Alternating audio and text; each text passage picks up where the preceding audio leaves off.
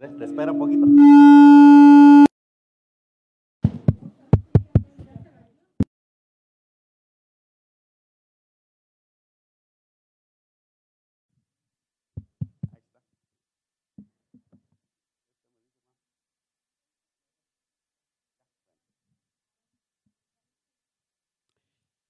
Hermanos, Dios me los bendiga en este hermoso día. Es un domingo nubladito, pero yo creo que así lo estábamos pidiendo, ¿verdad? Porque con el calor como que ya no nos gustó y ahora el Señor dijo, les voy a mandar un clima bonito, nubladito, para ver si así están contentos. Y claro, estamos contentos con lo que Dios dispone.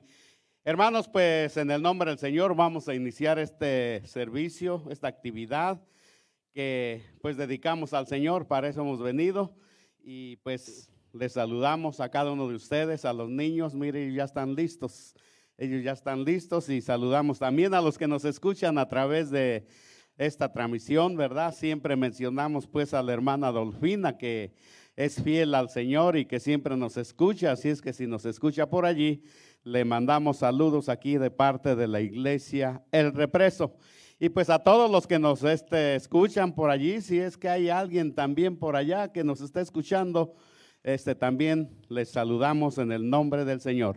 Así es que mis hermanos, pues vamos a ponernos en las manos de Dios y les invito para que se ponga de pie. Vamos a orar, vamos a platicar con Él y vamos a decirle que estamos listos para este servicio y honrar su nombre. Oremos, hermanos. Bendito Jesús y Padre nuestro que estás en los cielos, en la tierra y en todo lugar. Gracias, oh Dios. Gracias, Señor Jesús. Santo Espíritu que mora en vosotros. Ayúdenos a poder siempre sujetarnos, oh Señor, a usted y hacer lo que usted indica en, nuestra, en nuestro corazón. Gracias por cada hermano aquí presente, Padre. Pedimos bendición para cada uno en lo personal, pero también por sus hogares, oh Señor eh, que les siga bendiciendo como hasta ahora. Supla todo tipo de necesidades, oh Señor, y ayúdenos pues a, a poder también siempre a ser agradecidos a usted. Gracias por todo lo que nos da. Gracias por todo lo que suple. Y gracias por la vida, por la salud y también porque nos permite estar siempre en las actividades en este lugar, Padre. Bendiga este lugar que usted, que usted ha apartado para que su pueblo, todos podamos reunirnos, Padre. Y no solamente su pueblo, sino todos los que viven aquí alrededor, ya que este lugar es para ellos también, para que vengan y escuchen su palabra, Padre. Bendiga, Padre, oh Señor, esta colonia y Padre, que pues también un día ellos puedan estar aquí, ya que algunos, oh Señor, pues han escuchado su palabra, su mensaje, los folletos que han recibido y han estado viniendo. Bendiga, Padre, a ellos principalmente. Bendiga a sus siervos en todo el mundo, las congregaciones que también en esta hora les sirven, oh Señor. Y pedimos, oh Padre, que sea con toda la humanidad entera como siempre. Le alabamos y bendecimos su nombre y ayúdenos pues en este servicio a los maestros, oh Señor, que podamos exponer su palabra de acuerdo a su voluntad. Denos lo necesario, el mensaje de esta mañana también, los cantos de alabanza y todo lo que vamos a hacer en este momento. Muchas gracias, Padre, por todo y de esta forma nos ponemos a sus órdenes, oh Señor. En el nombre de Cristo Jesús. Amén. Muy bien, hermanos, tenemos por aquí el texto que nos corresponde a, a este domingo. ¿Verdad? Yo creo que ya ustedes lo saben por allí, en la primera, los tesalonicenses, capítulo 2, vamos a, leer el verso 10 y 11 para entenderlo, ¿verdad? De qué es lo que se trata. A veces leemos el 11 nada más y como que nos quedamos así, no muy bien, pero si leemos el 10 y el 11, hermanos, nos vamos a dar este, cuenta muy bien qué es lo que está tratando de decir aquí estos versículos. Entonces, primera los tesalonicenses, versos 10 y 11. ¿Ya lo tienen, hermanos? Si ya lo tienen, entonces vamos a, a dar lectura y dice de la siguiente manera, vosotros sois testigos y Dios también de cuán santa, justa e irreprensiblemente nos comportamos con vosotros los creyentes Así como también sabéis de qué modo, como el Padre a sus hijos, exhortábamos y consolábamos a cada uno de vosotros. Primera los tesalonicenses 2, 10 y 11. Bien, como que pues aquí en la iglesia no los escuché, yo sé que allá los que nos escuchan, pues sí me escuchan, pero aquí como que no los escuché, hermanos. Vamos a, a repetirlo nuevamente. 10 y 11 dice, vosotros sois testigos y Dios también de cuán santa, justa e irrepresiblemente nos comportamos con vosotros los creyentes, así como también sabéis de qué modo, como el Padre a sus hijos, exhortábamos y consolábamos a cada uno de vosotros. Es la palabra de Dios, hermanos. Dios me los bendiga. Enseguida tenemos aquí un canto con el grupo de alabanza, hermanos, y después de esto, pues cada uno vamos a ir, este, cada uno a las clases correspondientes, hermanos. Así es que dejamos este lugar al hermano de los hermanos de alabanza. hermanos, buenos días, Dios les bendiga. Tenemos este canto para alabar el nombre de Dios que se llama Al que me ciñe de poder. Cantémoslo, hermanos.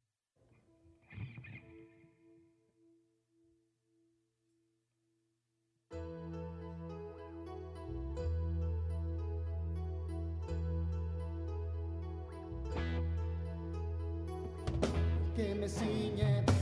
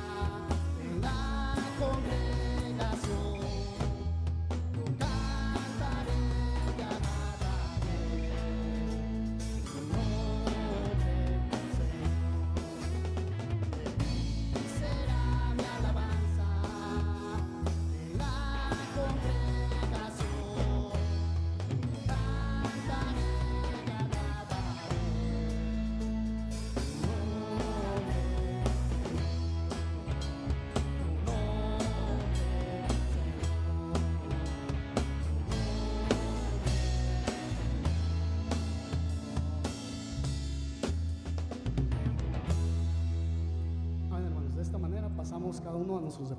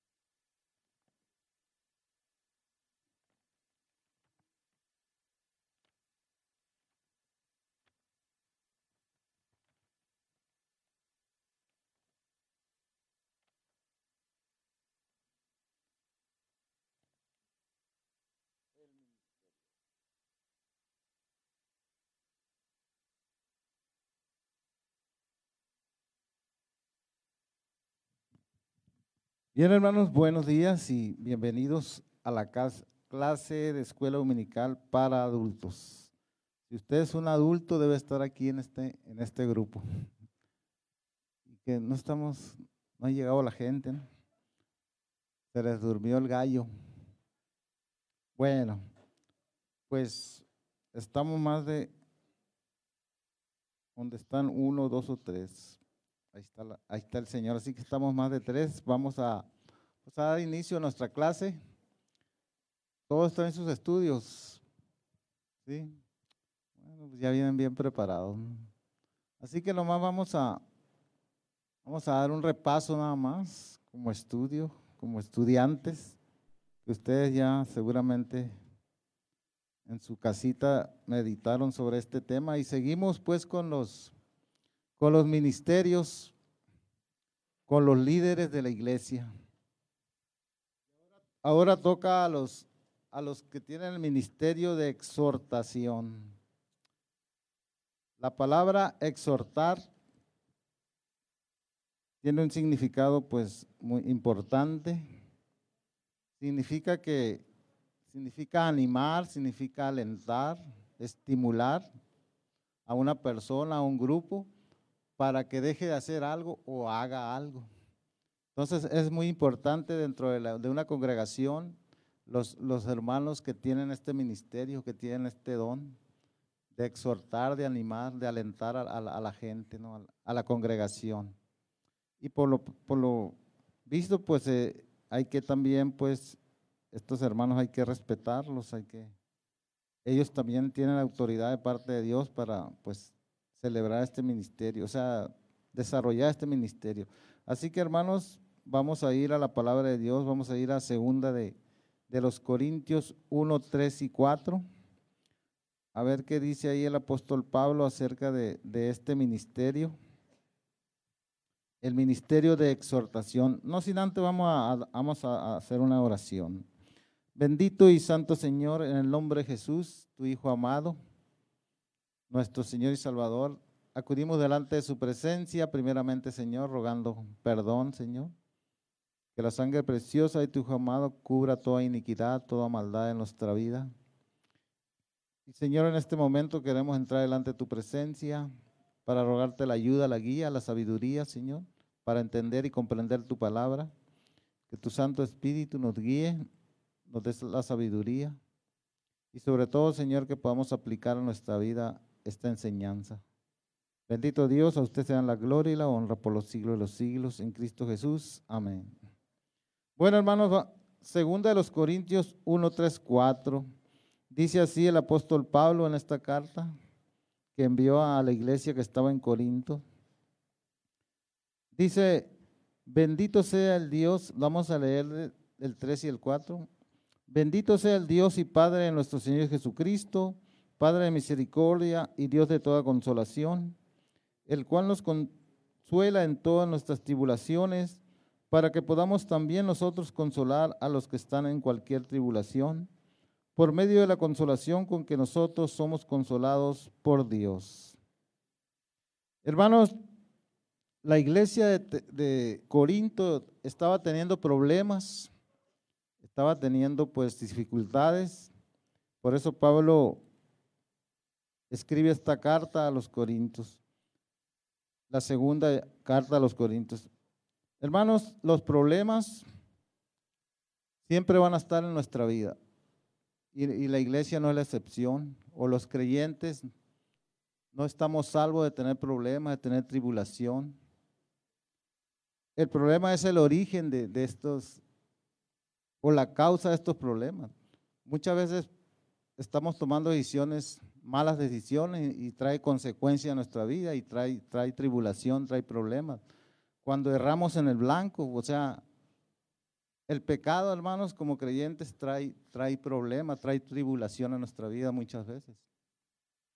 Entonces, por eso aquí el apóstol Pablo está, está corrigiendo, está, está trayendo corrección a la vida de los, de los corintios. Pero hermanos, también pues hay muchas clases de sufrimientos. Por ejemplo, ¿cuál es más fácil o cuál, cuál, si usted tiene problemas, por ejemplo, problemas físicos, de enfermedades, económicos, familiares. ¿Qué, qué será más problemático? ¿Es los problemas físicos, esos que se ven, o los que no, no, muy, no muy fácilmente se detectan en la persona, como son, por ejemplo, la preocupación, el estrés, el, el, el desánimo? Eh, hay esas clases de sufrimiento en el creyente. Bueno, a lo mejor, eh, los, por ejemplo, los problemas de enfermedad tienen una solución más rápida. Usted va al médico a lo mejor y haya gracia delante de Dios y, y se alivia con alguna medicina. Tiene un accidente por ahí también, pues sana sus heridas. Pero ¿qué de los problemas internos, de los problemas espirituales? Como ya lo decía, decíamos, la preocupación, el estrés, el desánimo. Esa clase de, problemas también los tiene la iglesia, el creyente. Pero nosotros tenemos un Dios, hermanos, como aquí lo dice, que Él nos va a consolar en las diferentes tribulaciones. Hermano, pero hay, hay una clase de problemas para un grupo selecto en esta vida, en esta tierra. Las tribulaciones que vienen a causa de, la palabra de Dios, a causa de ser seguidor de Cristo, a causa de ser creyente. Tenemos, aquí Pablo está hablando más que nada de eso, de las tribulaciones que vienen por causa de ser creyentes, por causa de predicar la palabra de Dios. Ese es el grupo al que pertenecemos nosotros, de que vamos a tener problemas por ser cristianos, por ser seguidores de Cristo. Pero Cristo dice, Cristo nos advirtió ya que dice que en el mundo íbamos a tener aflicción. Él mismo tuvo problemas, fue rechazado por su pueblo, fue rechazado por la sociedad de su tiempo, por causa de predicar la verdad. Entonces esa clase de problemas, esa clase de tribulaciones nosotros la vamos a tener más que nada, dejando fuera lo que, los problemas que tenemos personales o privados, ya sea con la familia o, o por por ciertas cosas que estamos en desobediencia por el pecado, también va a traer problemas. Pero eso vamos a dejarlo un poco aparte. Pero vamos a tener problemas por dedicarnos a seguir a Cristo, por ser seguidores de Cristo, vamos a tener problemas con el mundo, con la gente. Pero eso nos va a traer gozo, nos va a traer pues alegría de, de poder ser cristiano, de poder predicar la palabra. Cristo Cristo tuvo esos problemas. En Isaías 53, dice que fue, que era varón experimentado en dolores. Dice que fue rechazado, fue, fue, fue, fue herido. Pero él, en hebreo dice, pero él tenía por sumo gozo. Viendo el gozo que estaba delante, dice, él sufrió el oprobio, sufrió esa, esa muerte de cruz, porque después iba a traer gozo a su, a su vida a su persona, ¿no? Él, él pudo venir y morir por nosotros, sufrir toda esa tribulación, pero el resultado iba a ser glorioso para nosotros, porque íbamos a, poder obtener el perdón a través de la fe en Él, de la fe en su sangre preciosa. Entonces nosotros también, hermanos, si estamos sufriendo, si estamos siendo tribulados por, por causa del Evangelio, pero si usted va y predica y gana un alma para Cristo, a lo mejor lo hizo con muchas penurias, con muchas dificultades, con muchos rechazos, pero al final de cuentas usted ganó esa alma para Cristo. ¿Qué importan los problemas? ¿Qué importa lo que usted haya pasado?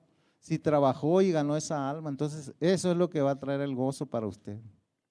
Aquí en la tierra y también pues allá en la, en la vida eterna. Me, imagino yo que allá se va a gozar más todavía. Entonces no es en vano lo que hacemos, aún haya problemas, haya tribulaciones, por ser seguidores de Cristo. Entonces, no desmayemos. Aquí el, apóstol Pablo le está diciendo que el, que nos va a consolar a pesar de, tener problemas es, Dios. Dice, el cual nos consuela en todas las tribulaciones para que podamos también nosotros consolar a los que están en cualquier tribulación. Hermanos, las tribulaciones que podamos sufrir nosotros son necesarias para que para que nosotros también podamos consolar a otros que están sufriendo, a otros que están en tribulación. Si usted no ha sufrido ningún problema, no ha tenido ningún problema, ¿cómo va a consolar a otro? ¿Cómo va a ser ejemplo de otro? Entonces, Dios permite esas tribulaciones, esos problemas en nuestra vida, para que de esa experiencia que nosotros vivimos podamos consolar a otros hermanos. podamos consolar a lo mejor a alguien que está sufriendo lo mismo que pasamos nosotros. El rechazo, la burla o las iras que hay en contra nuestra por ser seguidores de Cristo. Entonces, pero nunca olvide, hermanos, que Dios siempre va con nosotros. Donde quiera que vayamos, Dios siempre estará con nosotros. Los problemas van a estar siempre ahí, pero también el Señor va a estar dándonos ese aliento, ese ánimo, va a estar consolándonos, como lo dice aquí en, Corintios. Entonces, hermanos, Dios está con nosotros en cualquier circunstancia. El Salmo 23 es muy conocido. Dice el Salmo 23 que Él nos infundirá, aliento, que Él siempre va a estar con nosotros. Nosotros somos, somos las ovejas Muchas veces las ovejas tenemos temor, tenemos miedo. Por ejemplo, las ovejas son muy miedosas, pero siempre el pastor va con ellas y el pastor las va guiando, las va, las va conduciendo. Así nosotros también somos ovejas de, su prado y Él siempre está a, nuestro cuidado. Entonces, Él nos va a llevar, nos va a dar la victoria en todo aquello que estemos pasando, en todo el sufrimiento, sea cual sea su origen. También en el Salmo 46 también nos dice que, también nos afirma que, que, podemos, que podemos confiar en Dios. Vamos a ver qué dice el Salmo 46. En toda tribulación, Él está con nosotros, en toda circunstancia, ya sea que esté pasando por cosas buenas o por cosas malas, el Señor está ahí. Así que debemos estar confiados. Dios es nuestro amparo, dice, y fortaleza, nuestro pronto auxilio en las tribulaciones. Por tanto, no temeremos aunque la tierra sea removida. La seguridad de que Dios nos cuida y nos guarda en todo momento. Debemos tener esa confianza, esa seguridad, esa, esa esperanza. Así que nada de lo que esté sucediendo en nuestra vida nos puede hacer pueda detener de, nuestra carrera, nuestras actividades. Los corintios estaban pues en problemas, pero aquí Pablo les aconseja y les, y les dice pues que es Dios el que está obrando en ellos, el que está obrando también ahí en su vida. Así que no, no nos pongamos tristes cuando estemos sufriendo algo, cuando tengamos problemas, cuando haya tribulación. El sufrimiento sabemos que es real. Nos hacemos muchas veces la pregunta, ¿por qué sufren los creyentes? ¿Por qué sufrimos los justos?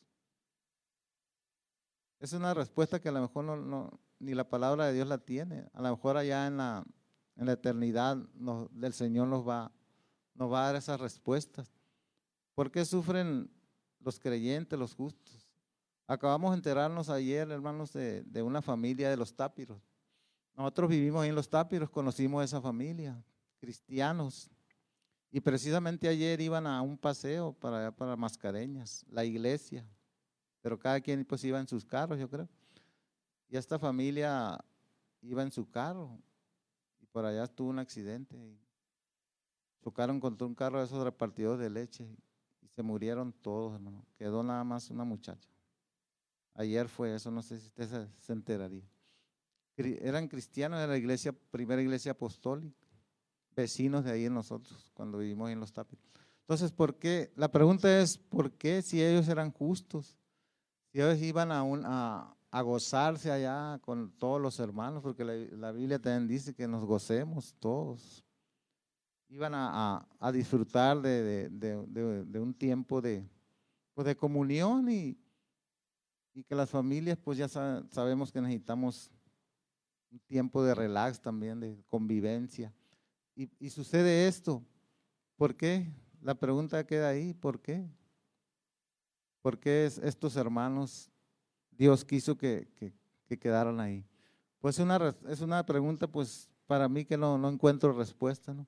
Pero hermanos, ellos ya están en la presencia de Dios y, qué mejor consuelo, ¿no? Los que conocemos de, la palabra sabemos que ellos pasaron de, de esta tierra a allá estar para Dios, con Dios para siempre. Entonces, pero de todas maneras, pues queda la duda, ¿no? Queda la duda, queda la duda en el aire. ¿Por qué? ¿Por qué a ellos? ¿O por qué a nosotros muchas veces cuando nos pasan problemas? Pero pues el problema, la, la tribulación es universal. La sufrimos todas las personas en esta tierra. Pero nosotros tenemos ese consuelo, esa esperanza, e, ese apoyo de parte de Dios. Su espíritu nos alienta, su espíritu nos ayuda. Y tenemos la esperanza pues de que un día estaremos con Él para siempre. Hermanos, esto es lo que el apóstol Pablo les, les aconseja y les dice a los, a los corintios, que no estén tristes, que Dios está con ellos y que Dios los va a animar, los va a consolar. Pasamos ahora a Primera Tesalonicenses 2.11. ¿Qué dice Primera de Tesalonicenses 2.11 acerca de, de este ministerio importante? Vamos a ir a, a la escritura 2.11, Tesalonicenses 2.11.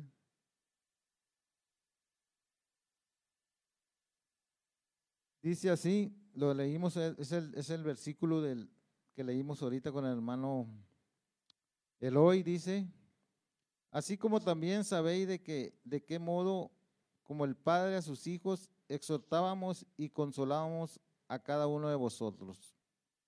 Hermanos, el, el ministerio de exhortación, como ya lo dijimos al principio, es importantísimo, porque en la iglesia pues hay problemas, hay desánimos, hay controversias, y los hermanos que tienen este ministerio, pues ahí entran en acción. Y dice aquí que, dice el apóstol Pablo que él era un, era, era consolaba, dice a, esta iglesia, así como también sabéis de que, de qué modo, como el Padre a sus hijos, exhortábamos y consolábamos a cada uno de vosotros. Hermano, ¿cómo usted ha sido hijo? ¿Cómo su padre lo, le hablaba a usted, le aconsejaba? ¿Recuerda alguna vez que su padre habló con usted acerca de un problema? A lo mejor andaba mal por ahí. ¿Cómo su padre hablaba con usted? ¿Cómo, cómo lo, lo, animaba a seguir adelante? En mi caso, pues mi padre sí siempre me hablaba, siempre me decía. Máxime cuando yo andaba pues haciendo algo malo. Sí me daba mis, mis azotitos también, muchas veces me pegó, pero eso era cuando ya, pues, no, no, yo no, no acataba sus órdenes, me daba una orden y me decía así, así, yo no, no entendía, no hacía caso, entonces sí me jalaba las orejas, pero siempre, la mayoría de las veces, él me hablaba, pues me aconsejaba, hagan esto así, háganlo así, para que no pase esto. Pero me lo, me lo, me lo hacía con amor, pues me, me, me hablaba con, con ternura. Y en esa forma, esa actitud, hermanos, deben, deben, tener los hermanos que exhortan a la iglesia, que exhortan a los creyentes, como, como un padre, pues, como si estuvieran hablándole a su hijo. ¿Por qué? Porque es, es, no nos gusta, a la mayoría de las personas, hermanos, no nos gusta que nos digan nada, que nos llamen la atención. Y si usted es débil en la fe, si usted es todavía un niño en la fe, puede hasta que se vaya de la iglesia. Entonces, este, este ministerio es muy delicado, el ministerio de la exhortación. ¿Por qué? Porque debe tener mucho tacto la persona, el hermano que, que tiene este don o este ministerio para hablar con la persona o con aquel hermano, pues, que si la anda regando o anda mal en ciertas cosas, tiene que tener mucho tacto. ¿Por qué? Porque puede causar un, un alejamiento, o puede causar más mal en, aquella persona, en aquel hermano. Entonces, tiene que ser en esa actitud como el apóstol Pablo, seguramente ya había exhortado a estos hermanos en Corintio, pero dice que lo, había hecho con el modo de como el padre a sus hijos, con amor, con mucho amor, pues, entendiendo la situación. Como el padre a sus hijos, exhortamos y consolamos a cada uno de vosotros. Qué grande responsabilidad, hermanos, de los líderes de la iglesia. Y esto no es nada más para los que tienen el don de exhortación, es para todos los líderes, todos los que presiden en la iglesia. ¿Quiénes son los que presiden en la iglesia? Todos los que están al frente del grupo, pues. Especialmente pues el pastor. De ahí del pastor ya vienen los diáconos, los, los maestros, los líderes en sí. Y tenemos que tener esa, esa, esa, esa calidez para hablar, para aconsejar a, aquella persona, aquel creyente, aquel hermano. Aquí dice la palabra que como padre a hijo. ¿Usted cuánto ama a sus hijos, hermano? Mucho, ¿verdad? Y lo que uno, y lo que usted menos quiere hacer es, es hacerlos enojar o, o, que se vayan de su casa porque los amonesten. Es lo que menos quiere. Entonces usted habla, pues se habla con amor. Por muy mal que ande el hijo, que aquel hijo, usted le habla con amor y le perdona lo que anda haciendo. Y le soporta, hasta lo último le soporta. Máxime la mamá. nosotros los hombres pues somos más, de cierta manera, más duros con los hijos.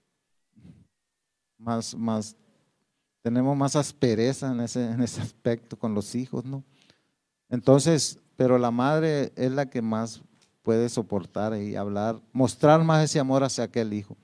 Entonces, la actitud de este hermano, de este líder que exhorta en la iglesia, tiene que ser esa actitud de como un padre a su hijo. Seguimos adelante. Seguimos ahora por la pregunta, dice que hay una pregunta abajo de la, de la, de la pregunta número dos, hay una, dice, ¿cómo ha sido exhortado usted? ¿Usted ha sido exhortado en la iglesia? ¿Se ha sido exhortado? ¿Cómo lo hicieron? ¿Cómo lo hizo aquel líder? ¿Cómo lo hizo aquel pastor? ¿Se enojó usted porque le dijeron algo? ¿Cuál fue su reacción a, algún consejo que le dieron? ¿No, ha tenido ninguna experiencia aquí? ¿Que el pastor haya hablado con usted por algo? ¿No? ¿O que el diácono le haya dicho algo? Hey, hermano, métase. no esté fuera. ¿Alguna vez le han dicho algo? ¿Y usted cómo reaccionó?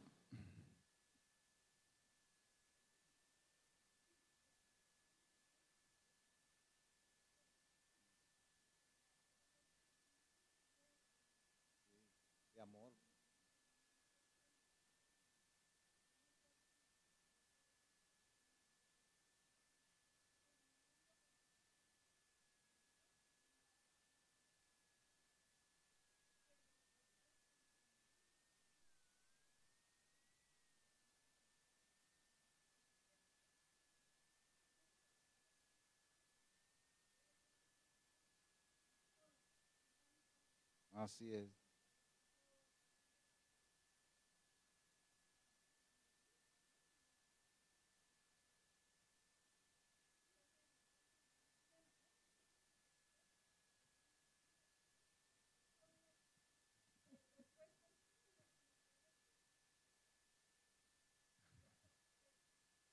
Pobre pastor, le llovió.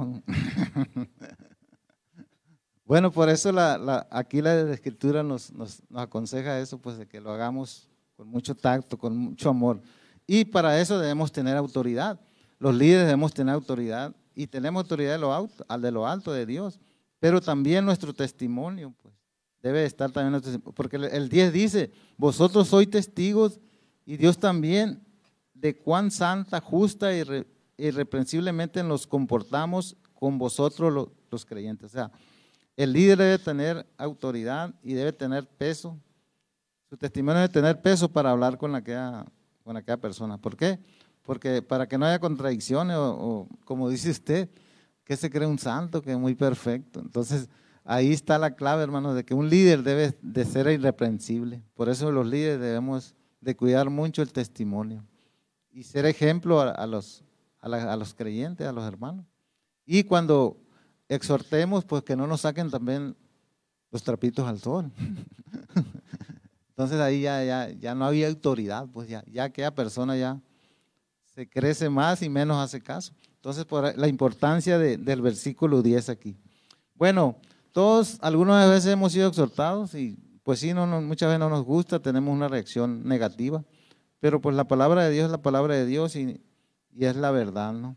Debemos aceptar la, aquella ayuda que nos quieren dar, más bien es una ayuda, es un consejo, no es que queramos hacerle daño a la persona, ¿no?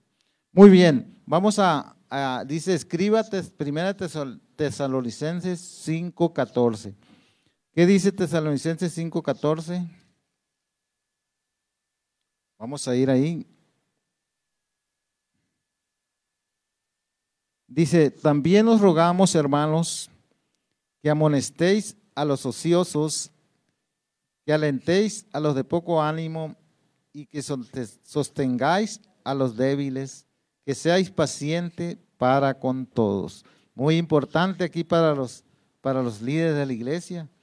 Es, es una obligación grande, es una responsabilidad grande que, que el Señor pone en sus hombros, que pues tienen que exhortar, dice que tienen que amonestar, dice, tienen que hacerlo. ¿A quiénes, ¿A se van a dirigir con las amonestaciones? A los ociosos, a los de poco ánimo. Tienes que hablar con ellos como líder de la iglesia. Tienes que hablar. No tienes que evitar ese diálogo o esa amonestación. Entonces, esa es grande responsabilidad, hermanos, que tenemos delante de Dios. De, hablar con, la, con, esos, con esa gente que está, está teniendo estas, estas características, ¿no? esta actitud. Y ahí viene pues la, ahí vienen los problemas, hermano. Una iglesia, una iglesia que tiene líderes que, viven de acuerdo a la palabra de Dios, hermanos. Y, el resto de la iglesia muchas veces no, no, no quiere obedecer, pues. Ahí muchas veces surge la, surge la, el desaliento, surgen los problemas. Cuando los líderes están llevando a cabo pues la exhortación, la amonestación al pueblo de Dios. Muchas veces se contrapone la iglesia. Ahí donde surgen pueden surgir las divisiones contra los líderes. Por eso eh, la, iglesia también tiene una responsabilidad de entender y comprender también a los líderes de acuerdo a la palabra de Dios. ¿Por qué? Porque aquí los líderes tienen una responsabilidad grande de, de amonestar, de hablar, dice, con los ociosos, con los de poco ánimo. Entonces, si la iglesia está teniendo estas características o esta actitud, los líderes deben de amonestar en ese, en ese punto, deben de hablar con la iglesia. Pero es, como les decía, debe haber tacto, debe haber mucha, mucha paciencia. ¿Por qué? Porque ahí surgen los problemas en la iglesia. Puede surgir una división. Y la mayoría de las veces las divisiones surgen por esto. Porque los líderes, de acuerdo a la palabra, quieren actuar de acuerdo a la palabra de Dios y la iglesia se opone. Pues vienen las, las oposiciones. Y de ahí vienen muchas veces las divisiones. No, pues que se pelearon en fulana iglesia y se dividieron. ¿Por qué? Por, por cierta doctrina o cierta creencia. Entonces, por eso debemos tener en tanto la iglesia como los líderes debemos tener tacto también, pues, para tratar el problema. Debemos tener paciencia, como dice aquí. Debemos tener este sabiduría Así que hermanos, dice que también nos rogamos, hermanos, dice, ¿a quién le está rogando? A los líderes, que amonestéis a los ociosos, que alentéis a los de poco ánimo, que sostengáis a los débiles y que seas paciente para con todos. Grande responsabilidad que tienen los líderes de la iglesia. Y pues la iglesia debe estar también, debe entender y comprender que pues es un mandato de Dios. Es la palabra de Dios la que, la que los líderes van a aplicar a la congregación. Primeramente a ellos y después a la congregación. Pero pues muchas veces nos, nos oponemos, pues muchas veces no queremos obedecer. Pero pues los que están al frente, los que presiden, los líderes, tienen esa, esa grande responsabilidad. Y ellos pues tienen que cumplirla, hermanos tienen que amonestar, tienen que hablar con la congregación. ¿Por qué? Porque fueron puestos por Dios y tienen la autoridad de lo alto. ¿Usted cómo se lleva con los líderes, hermano? ¿Tiene una buena relación con el pastor, con los diáconos? Si alguna vez le han aconsejado algo, pues no, no tiene rencor contra ellos, no, tiene ninguna oposición. Eso es sano, eso es sano para la iglesia. porque la iglesia ya se desarrolla en comunión, juntamente con los líderes, ¿no? Entonces es importante, pues, la relación de iglesia-líderes. ¿Por qué? Porque de ahí viene la, viene la, comunión, la genuina comunión del grupo, que, que se, que se adhiere a, lo que los líderes están diciendo o están guiando, ¿no? de acuerdo a la palabra de Dios. Tampoco no, si alguien está mal, por más pastor que sea o líder de la iglesia, pues también la iglesia tiene el derecho de hablar con él, de, también de, pedirle una explicación por lo que está haciendo y, y, también corregir, corregir como, como grupo en sí, corregir las fallas que estamos haciendo, tanto los líderes como el pueblo de Dios. Porque no todos tenemos la verdad absoluta. Muchas veces decimos cosas pues que, a lo mejor no son verdad. O queremos hacer cosas que no van de acuerdo a la palabra de Dios. Y no es por, por imposición, no es porque los líderes quieran imponer algo que no viene en la palabra, que no es parte del plan de Dios. Así que debemos tener ese mutuo respeto para que poder seguir adelante en el plan de Dios debemos tener esa, comprensión de unos por los otros y solucionar los problemas, que todo que de acuerdo a la voluntad de Dios solucionado y que no haya que no, eso no sea obstáculo de que podemos seguir relacionándolos como hermanos, como, familia en Cristo. Somos una familia en Cristo. Y por eso debemos arreglar todo, todos los asuntos que pues están de alguna manera obstruyendo la buena relación como iglesia, como cuerpo de Cristo. Vamos ahora a Tito 1.9. ¿Qué dice Tito 1.9? Dice, aquí también habla a los líderes, dice, el líder debe ser, si leemos para arriba, dice que hay unas ciertas características que deben tener los líderes en la iglesia. Pero aquí el 1.9 dice, retenedor de la palabra fiel como ha sido enseñada, para que también pueda exhortar con sana enseñanza y convencer a los que contradicen. Bueno, en, las iglesias hay mucho eso, que muchos hermanos pueden tener dudas de algún pasaje, de alguna palabra o de algún problema, pero el pastor, el líder, debe de, ser fiel, fiel en la palabra de Dios, como él ha sido enseñado. Y a través de esa enseñanza, de esa verdad, Él puede aconsejar, pues Él puede exhortar con sana doctrina, con sana enseñanza. Y de esa manera persuadir, pues a lo que de alguna manera a lo mejor, a lo mejor alguien está equivocado, ¿no? Y de esa manera, con la palabra de verdad, lo va a sacar del error y en amor, pues ese hermano se va a corregir. Pero siempre tiene que ser con la verdad, con la palabra de Dios no más, no quitándole ni poniéndole, porque por eso ya ves que trae consecuencias muy graves de enseñar lo que no es, de decir lo que Dios no está diciendo en su palabra. Eso es, es peligrosísimo de parte de un líder, de enseñar pues, de torcer la verdad. Entonces aquí hay una responsabilidad grande. Tito lo dice, ser retenedor de la palabra fiel. La palabra fiel es sin ponerle, ni quitarle, ni añadirle, ni buscar a través de ella, buscar gloria para, para aquel líder, estar buscando gloria honra para el líder.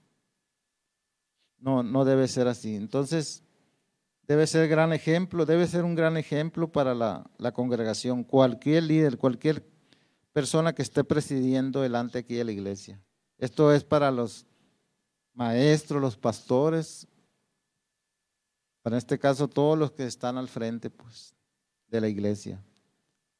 Si usted es líder de algún grupo de la iglesia, pues debe tener esta responsabilidad de hacer, de exhortar a la, a la grey, pero también con amor, con paciencia y con la palabra de Dios, con la palabra fiel y verdadera.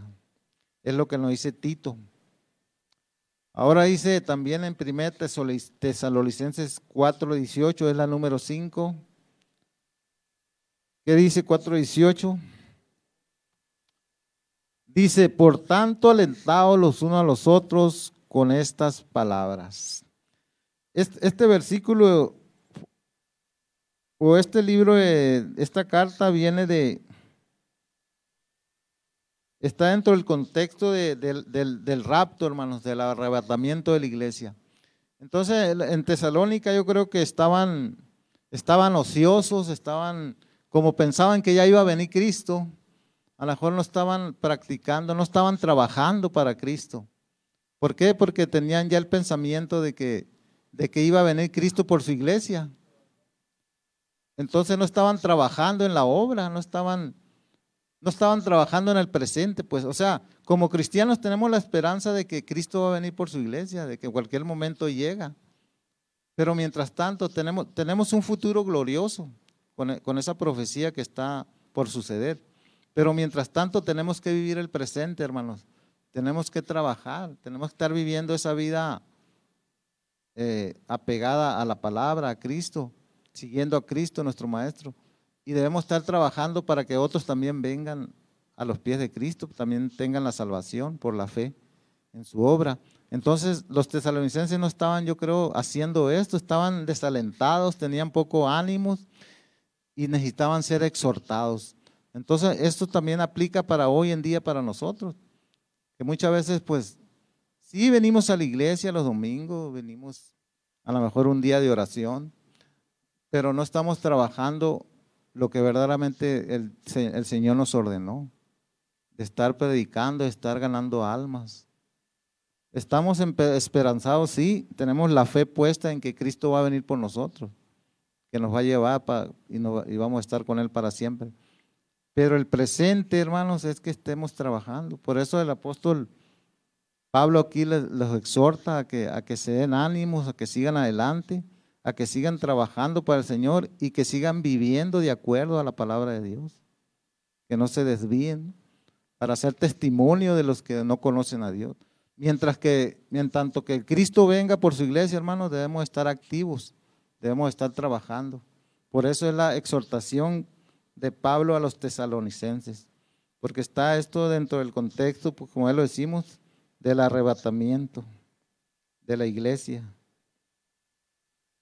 Entonces, hermanos, es, es, justo pues que sí estemos esperando la venida del Señor con gran, con gran gozo, pero mientras, por eso dice aquí, mientras que debemos hacer, debemos estar alentándonos, impulsándolos los unos a los otros, dice 1 Tesalonicenses 4:18, con estas palabras, con toda la palabra de la Biblia, con toda la verdad de Dios.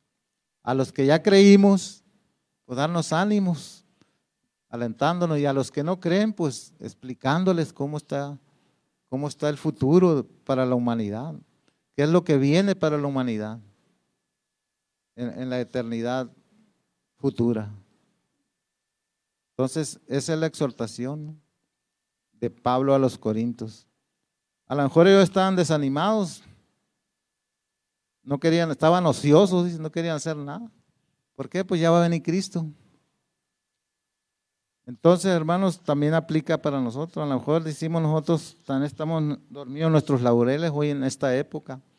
Sí, venimos a, la iglesia, como le digo, tenemos una vida sana, apegada, a lo mejor sí obedecemos a Dios, pero no estamos trabajando verdaderamente, verdaderamente en lo que nos, el Señor nos, nos encargó, que es de de predicar, de ganar almas, de ganar a otros para, para Cristo, para su reino. Entonces, puede venir hoy, mañana o al rato Cristo, y pues nosotros ya no hicimos nada. No ganamos ni una sola alma. Es, es, es importante eso y, peligroso pues para nuestra vida, para nuestra corona ya, hermanos. Va a estar limpia sin ningún diamante, ninguna perla. Ok, hermanos, seguimos adelante. Primera de Timoteo 4:13 dice la última cita que nos da. También Timoteo dice que entre tanto que voy, a Timoteo le escribe también Pablo y le dice, entre tanto que voy, ocúpate de la lectura, en la lectura, la exhortación y la enseñanza. Sabemos que Timoteo era, era un hijo espiritual de, de Pablo y este le había encargado una iglesia y, y, lo tenía trabajando allá en esa iglesia, pero a lo mejor Tito también había tenido fallas ahí y iba a ir a verlo dice, y en tanto que voy le dice, ocúpate en la lectura, la exhortación y la enseñanza. Timoteo era un líder muy joven, por cierto, la escritura lo dice, era un líder muy joven, pero ya estaba encargado de una congregación, de una iglesia que Pablo le había asignado. Y aquí lo exhorta, ¿cómo lo exhorta? A que, a que, a que se ponga a leer, a que se ponga a leer seguramente pues el Antiguo Testamento.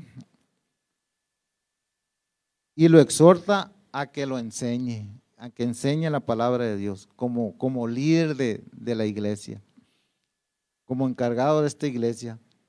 Como Pablo aquí pues también exhorta a, a, este, a este muchacho, a Timoteo.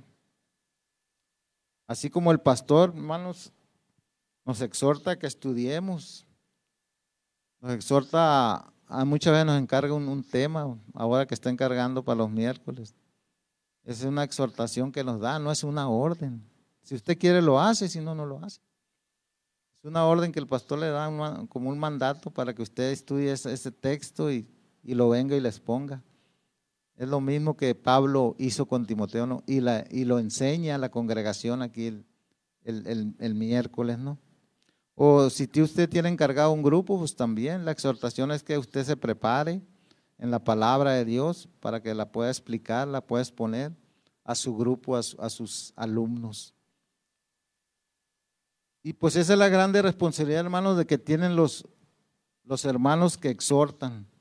En este caso recae la responsabilidad en todos los líderes, desde el pastor hasta el más, hasta el menos, al menos el que tiene un ministerio, pero también tiene ese, esa Aún los creyentes, hermano, aún los creyentes que no somos líderes, podemos exhortar al que está al lado de nosotros. Aún los creyentes, si somos verdaderos creyentes, el que está a un lado de nosotros, que está, si usted se entera que pues, está haciendo algo que no es debido, pues puede hablar con él también, con la palabra de Dios, con la palabra en la mano, decirle, hermano, en amor, en el amor que le tengo y el amor de Cristo le conmino a que, a que, a que, o le animo a que cambie de actitud, a que se, se, esa es la exhortación, es lo que quiere decir exhortar, pues exhortar significa ese animar, alentar, estimular, a que una persona se quite de hacer lo que está haciendo si está mal, o haga lo que tiene que hacer, que pues si lo exhorta a hacerlo, pues es algo bueno, ¿no? Entonces usted como hermano puede exhortar a, aquella persona como padre, lo puede exhortar también como madre, como exhorta la mamá al hijo, pero también como hermano, como hermano en Cristo, también podemos exhortar. Usted cuando, si usted tuvo hermanos en su, en su juventud todavía, ¿verdad? Que si habla con ellos y les dice algo, los exhorta si andan mal. Yo ahora que fui a Sinaloa estuve platicando con mi hermano que le gusta mucho la, el codo, le estuve hablando.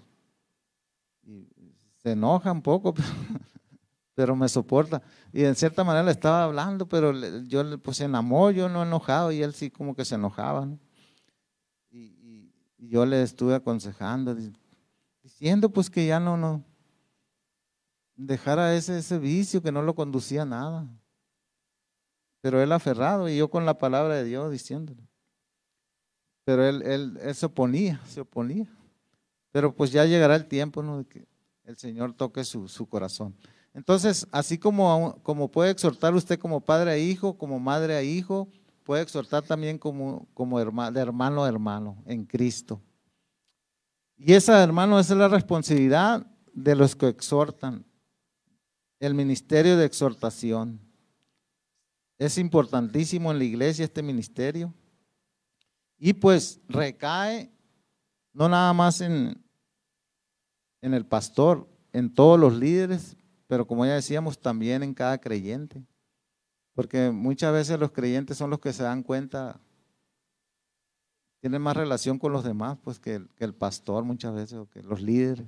Se dan cuenta más de la problemática que puede existir en, en una persona, en un hermano.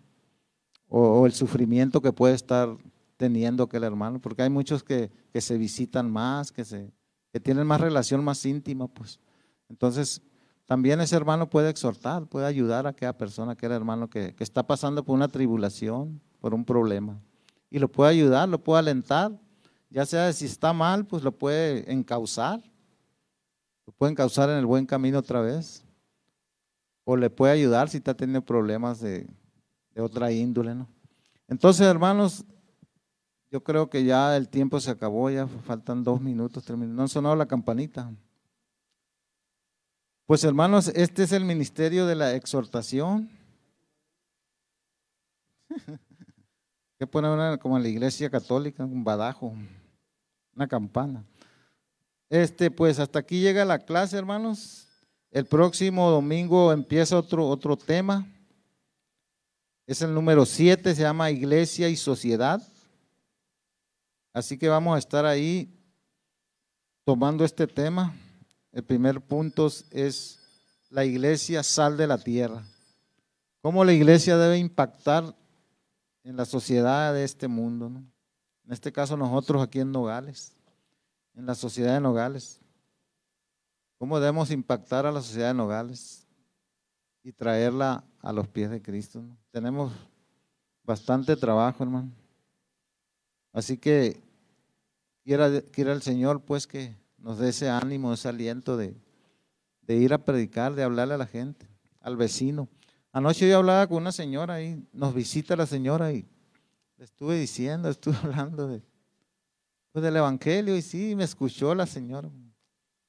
Me escuchó, pero, pero es católica.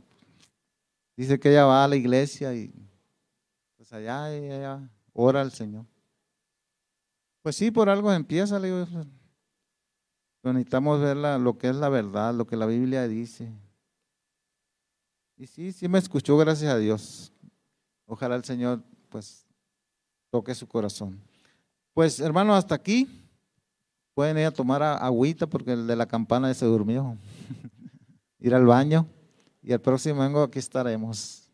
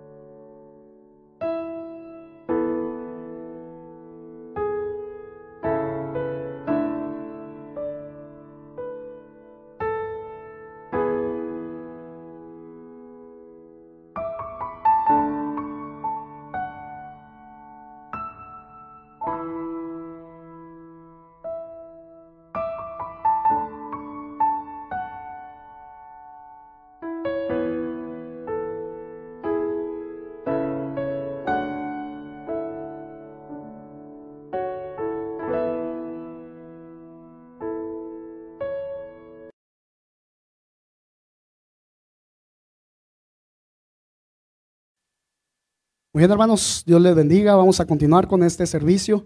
Vamos a empezar este tiempo de alabanza y adoración a Dios. Les invito a que se pongan de pie. Vamos a exaltar el nombre de Dios poniéndonos de pie y entonando cada una de estas alabanzas que se han preparado para este día, un día especial.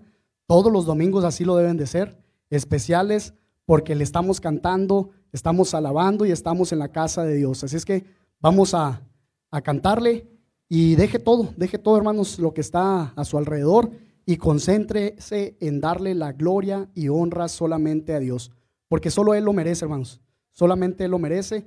No merece nuestro tiempo, nuestro pensar, ese conflicto, esa situación que tenemos en este momento, sino que ahorita debemos de concentrarnos en darle la gloria a Dios. Amén. Vamos a, entonar estos cantos, lo vamos a hacer eh, de manera seguida. Tenemos tres cantos por el momento. El primero se llama Bendito Jesús, oh moradora y Señor eres fiel. Así que vamos a cantarlos todos juntos, hermanos. ¿Estamos listos? Cantémosle a Dios entonces.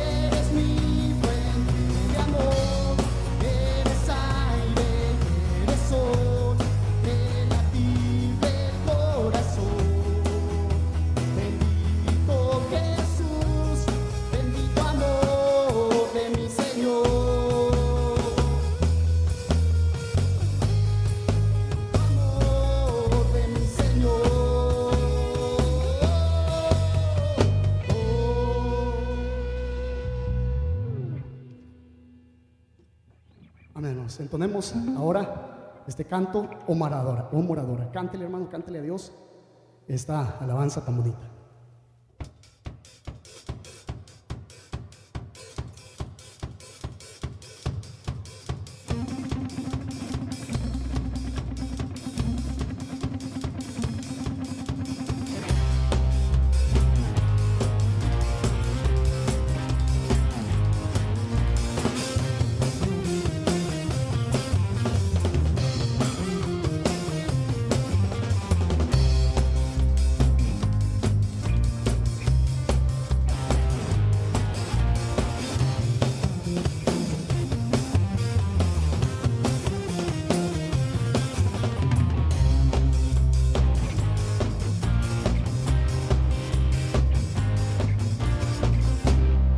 enamorada.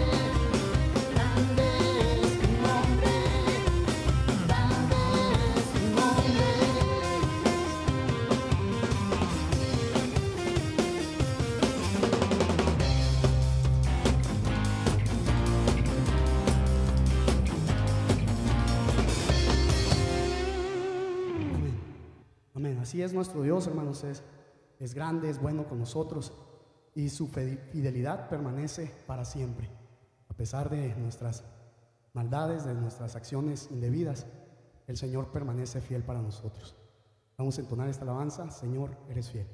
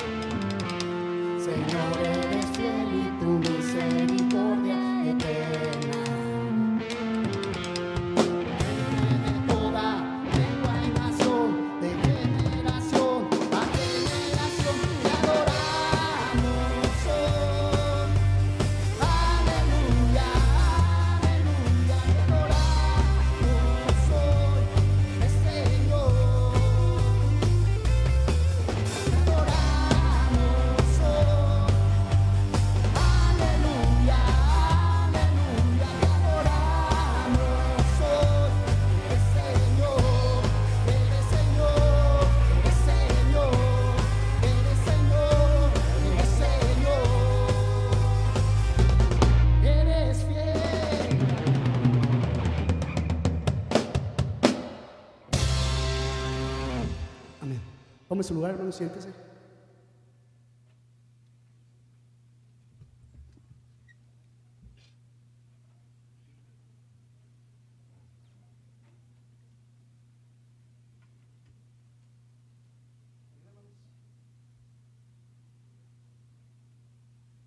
Bien, y a esa fidelidad de Dios, hermanos, vamos a, darle parte en este momento.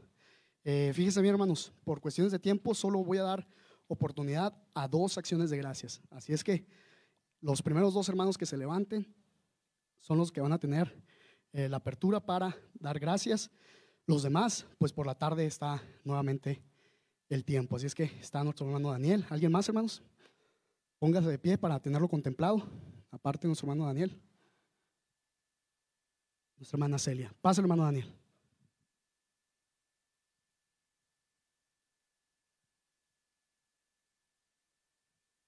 Buenos días, hermanos. Yo le quiero dar gracias a Dios por, primero porque me permite estar acá, ¿no? Y este, también le quiero dar gracias a Dios porque en esta semana este, le pudo conceder otro año más de vida a Gaby, a mi esposa. Y, este, y también porque este, cumplimos 12 años de, de casados, de aniversario. Y, este, y pues porque Dios este, nunca, nunca nos deja, ¿no? Siempre este, vienen este, situaciones difíciles, pero, pero, Dios, pero Dios se encarga de, de este, de, ayudarnos para, para poder salir adelante y este también este porque pues nos ha dado cuatro hijas y, pues es un proceso que, que, se disfruta, ¿no? Se disfruta y, y este le, le quiero dar gracias a Dios por, por eso y este porque me permitió hoy estar acá. Acá este para mí es, es difícil eh, los, los domingos a veces este porque pues este trabajo de noche y, y a veces sí como que, ah, mejor me quedo a, dormir algo, pero, pero no, este, quise aprovechar hoy porque en la tarde pues también igual tengo que trabajar y este, y no me podía perder de, eso, ¿no? De, darle gracias a Dios por eso y, y pues porque, porque están cada uno de ustedes aquí también le doy gracias a Dios, me da gusto verlos, por eso le doy gracias a Dios. Amén, Dios le bendiga hermano. Y sí, hermanos, es un sacrificio. Es un sacrificio el que eh, se hace para Dios. Entonces, no para los demás, no para los hermanos, sino un sacrificio para Dios. Y pues imagínense, creo que salió ahorita a las seis, ¿saliste? A las seis de la mañana. Entonces, está pesado, ¿verdad? Entonces, pero, ¿vale la pena por el Señor? Claro que lo vale. Entonces, le invitamos y le animamos al hermano, pues para que siga adelante, que siga llegando a la casa de Dios y ya él va a ver eh, la recompensa. Hermana, pásele, por favor. Viene nuestra hermana Celia, también ella tiene gratitud en su corazón. Buenos días hermanos, Dios les bendiga. Pues yo estoy agradecida con el Señor por estar aquí, por mis hijos, por mi esposo. Pues estuvimos enfermos, pero con la ayuda de Dios salimos. Y gracias por sus oraciones, por su visita. Y pues le pedimos de sus oraciones también, pues para seguir adelante en sus caminos y también le doy gracias de sus oraciones. Mi mamá tuvo COVID. Ella estuvo muy mala. Y le doy gracias a Dios porque ya la tiene con bien, ya está de pie. Y gracias por sus oraciones también y por, por mis hijos, por mi esposo, por su salud también, que pues él estuvo un poco delicado en el azúcar. Ya está controlado ahorita. Y pues el Señor es bueno. Él es muy bueno y él es fiel, Él no nos deja. Nosotros somos a ver los que nos apartamos, pero por cuestiones de salud, pero Él siempre está ahí. Y gracias y bendiciones a cada uno de ustedes. Bueno, hermana, Dios le bendiga, bendiga su vida. Y pues así es, hermanos. Siento que hay muchas acciones de gracias en sus corazones, pero pues lo vamos a dejar para la tarde. Así es que prepárese, véngase, que no sea un motivo de desánimo que digan, ay, el hermano no me dejó dar gracias. No, este, es por cuestiones pues, de que nosotros ya sabemos y eh, no quise dejar pasar el tiempo, sino darle la oportunidad. Entonces, véngase para la tarde y agradezcale a Dios. Les invito ahora, hermanos, que se pongan de pie. Vamos a ponernos de pie. Les invitamos a los diáconos que se preparen también allá con sus alfolís. Y usted prepare su sobre, hermano, prepare su diezmo, prepare su ofrenda que le ha traído al Señor y hágalo de corazón. De corazón Usted sabe la parte que le corresponde a Dios. En la palabra viene. Entonces, si usted no está dando al Señor, pues hay que tener cuidado. Hay que tener cuidado con eso, porque eh, de Él es todo. Y así como nos da, así también nos puede retener esas bendiciones. Así es que dele al Señor y dele de corazón. Adelante, hermanos, vamos a repetir los textos. En 2 Corintios 9, 7 nos dice, cada uno de como propuso en su corazón, no con tristeza ni por necesidad, porque Dios ama al dador alegre. Segunda a los Corintios 9, 7. Malaquías 3:10 dice, traed todos los diezmos al alfolí y haya alimento en mi casa, y probadme ahora en esto, dice Jehová de los ejércitos, si no os abriré las ventanas de los cielos y derramaré sobre vosotros bendición hasta que sobreabunde. Malaquías 3:10. Ahí está la palabra de Dios, hermanos, y las promesas. Es cuestión de cada uno de nosotros que vayamos por ellas. Vamos a pedirle a nuestro hermano Salvador que él haga esta oración por diezmos y ofrendas. Señor Dios Todopoderoso, gracias Señor te damos en esta mañana, Padre, por habernos dado, Señor. Eh, esta hermosa mañana, Señor, este hermoso día, Señor, lubladito, Señor. Gracias pues porque eres bueno, Señor. Así también, Padre, te pido por, por cada uno de mis hermanos, Señor, que están aquí presentes, Señor, y que sintieron el deseo, Señor, de estar aquí, Señor, en tu casa, alabando tu santo nombre y cantando esas alabanzas, Señor, ante tu presencia, Señor. Bendice también, Señor, este mensaje que se expone esta mañana, Señor, pues que sea de gran bendición, Señor. Y lo que se vaya a hacer, Señor, en esta mañana, pues también, Señor, ¿verdad? Que sea de gran bendición.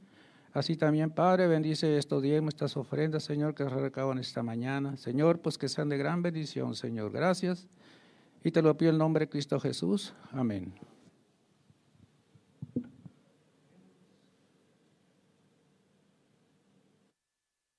Bien, muy bien iglesia, vamos a, a seguir adorando el nombre de Dios. Eh, tenemos estos dos cantos, dos cantos para alabar y adorar el nombre de nuestro Señor. Y pues tome este tiempo, hermano, tómelo para usted, haga lo suyo este tiempo, que realmente su corazón se conecte con el de Dios, que derrame todo su espíritu, que derrame todo, todo, todo su sentir en este momento y pueda ser eh, solamente usted y Dios. Vamos a cantar esta Alabanza, vine a adorarte. Cántelo, hermano.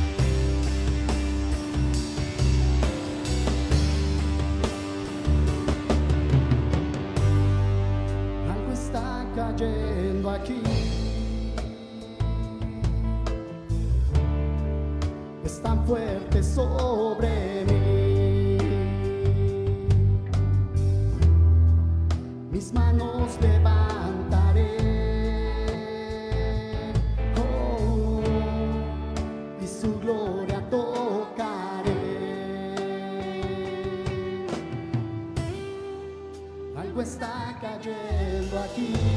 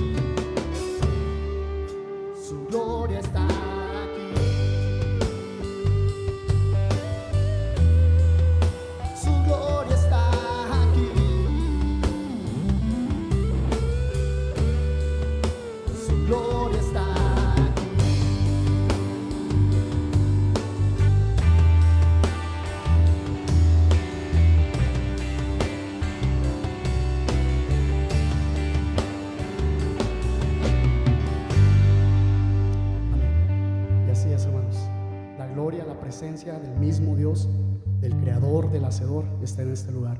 Dele un fuerte aplauso a Dios, un fuerte aplauso a Dios que está en medio de nosotros. De esta forma damos paso a la predicación. Adelante, pastor.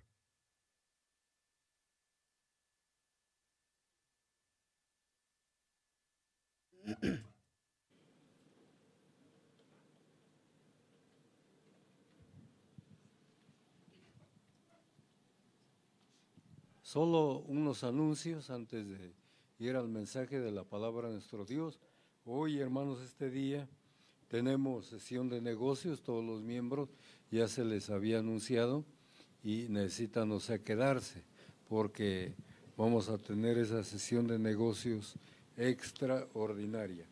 Y el día de ayer hemos estado en, en Acosari, hemos llegado para las reuniones de asociación y mire que nos fuimos a las 3 de la mañana, está lejos el camino, hermano, y, y muy feo, muchas curvas. Eso sí, el paisaje está bien bonito. Y no estuvimos mero en la ciudad, hermano, sino a 11 kilómetros, 10 kilómetros, no, 8 kilómetros antes de llegar a, la ciudad de Nacosari, un rancho precioso, muy bonito eso sí, hermano. Está enclavado en, el, en un barranco, hermano. Montes a todos lados, hay mucho árbol tipo bellota, pero no es bellota y allí fue donde fui a conocer el, el famoso árbol este, el aliso, hermano. Yo no sabía que existía. Yo escuchaba aquí que allí en los alisos y que por los alisos, y allí fue donde conocí ese árbol aliso, su tronco es blanco, como si lo hubieran pintado, ¿no? Y, da, y son unos árboles gigantescos, hermano. De hecho, abajo de la sombra de uno de ellos, ahí es donde se tuvo el devocional y conferencia y predicación. Claro, hubo departamentos se las, las, damas se les dio el privilegio de estar en la cabaña donde fue el comedor, eh, está muy suave. Los varones, mero al pie, hermanos, de, de se limpió pues allí en, del cerro, en la montaña, abajo de un árbol gigantesco. Sus raíces están por encima de, lo, de las piedras. Es algo espectacular, hermano. Y eso sí, había unos pájaros muy molestos, hermano. Los pavos reales, ¿no? Ah, cómo hacen escándalo. Yo no creí que fueran tan escandalosos. Y feos que están, hermano, ¿no? Feos que están. Eso sí, usted los mira bien bonitos así cuando se extiende, ¿no? Pero camina el, pavo para enfrente y lo ve pelón por atrás. No, que está feo el pavo. Eh, algo pues bonito. Fue mucha gente, hermano, por primera vez fue mucha gente de esa región de por allí, de Nacosari, de Agua Prieta, de, este, de inclusive de Empalme, hermano, hubo gente que llegó por primera vez también. Eh, estuvo bonito, hermano. Estuvo bonito. Valió la pena, o sea, levantar temprano para poder llegar. Ya para las ocho y media de la noche ya estábamos de regreso aquí. Eh, ¿Cómo manejó el hermano? ¿Quién sabe, hermano? Pero yo sentía que, que ya me le trepaba encima al, hermano Tano que venía allí a un lado. Y dije, no sé que en una de estas vueltas caiga arriba de su espalda, pero hermanos, estuvo bien, gracias a nuestro Dios. Eh, los estaba mirando, hermanos, que, que, los grupos de oración no están funcionando, o sea, como como se esperaba, pues. Hay muchos que no se están conectando, no están, están bloqueando, hermano, en este asunto de la oración. Y no es más que oración, hermano. Oración, la lectura de la palabra y oración. No, es, no hay estudio bíblico, solamente es oración. Y son unos momentos, pues. Eh, mire, llegamos el miércoles aquí para la oración y también dedicamos un tiempecito nada más. Eh, yo temo que, que, muchos, o sea, no estamos dedicando tiempo suficiente para la oración y debemos de comunicarnos, hermanos, para, para apoyarnos en ese asunto, en ese asunto. Eh, también, hermanos, no deje de orar por la iglesia y, de orar por las 71 personas que están en la lista, mire cuántos somos ahorita, ¿no? Poquitos. Y ha faltado mucha gente y hay 71 personas inscritas. Voy a cantar un canto especial ese día que lleguemos todos, hermano, que seamos los 71. Y es más, el hermano Martín me va a ayudar, va a ser segundo. Este, órenos sea por la asistencia.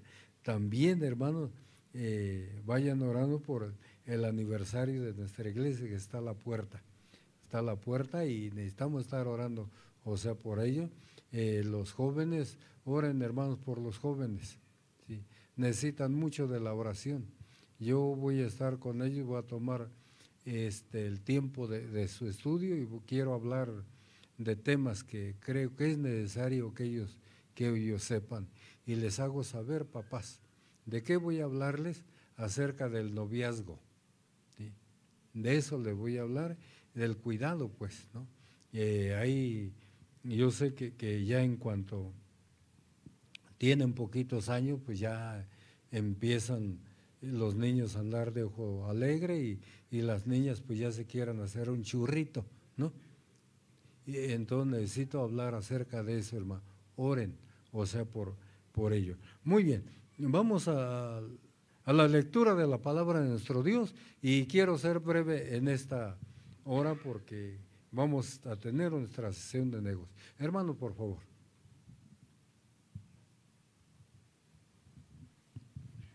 Amén, gloria a nuestro Dios y Señor. ¿Cómo están, hermanos? Bendecidos. escuchamos muy pocas voces, yo creo que no estamos aquí. Yo creo que el Espíritu del Señor no mora en nosotros porque se supone que cuando estamos en la casa de nuestro Dios y Señor, debemos de venir con alegría y con regocijo, porque Él, Él nos da esa paz, esa tranquilidad, Él nos da esa alegría. Así es que hermanos, pues no les voy a entretener mucho, vayan a, busquen su Biblia. Vamos a estar en el libro de San Lucas, capítulo 4, versículos del 16 al 20. Y todos, todos vamos a participar de la lectura, hermanos. Yo voy a leer el primer versículo y toda la congregación, quiero escucharla, hermanos. Ustedes van a leer el segundo versículo, que es el 17, y en el versículo 20, todos, todos vamos a leerlos a una sola voz. Así es que estamos en el, en el libro de San Lucas, en el Nuevo Testamento, por si no saben, hermanos, en el capítulo 4, versículos del capítulo 4, versículos del 16 al 20. ¿Estamos listos, hermanos? Yo leo el primer versículo y ustedes el 17 y dice la palabra de nuestro Dios y Señor así, vino a Nazaret donde se había criado y en el día de reposo entró en la sinagoga conforme a su costumbre y se levantó a leer.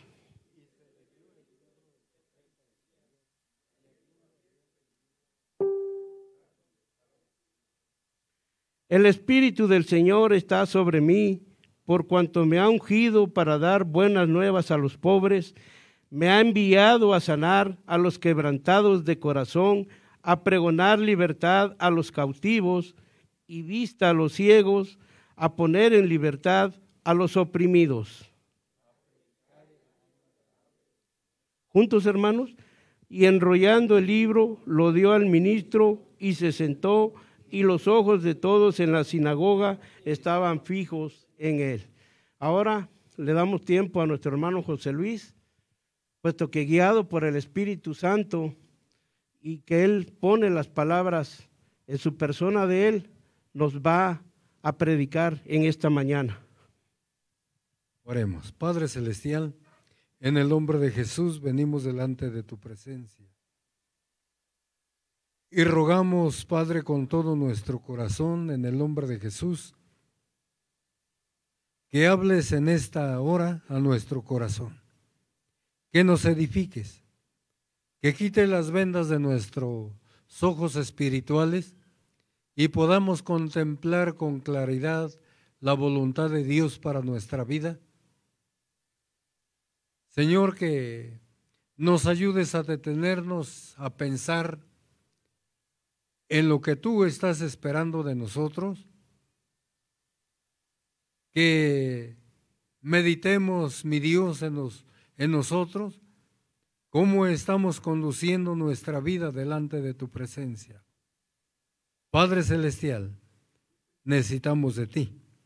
Háblanos en esta hora, guíanos. Rogamos a tu Santo Espíritu en el nombre de Jesús que traiga tu palabra a nuestro corazón. Amén. Tome su lugar, hermano.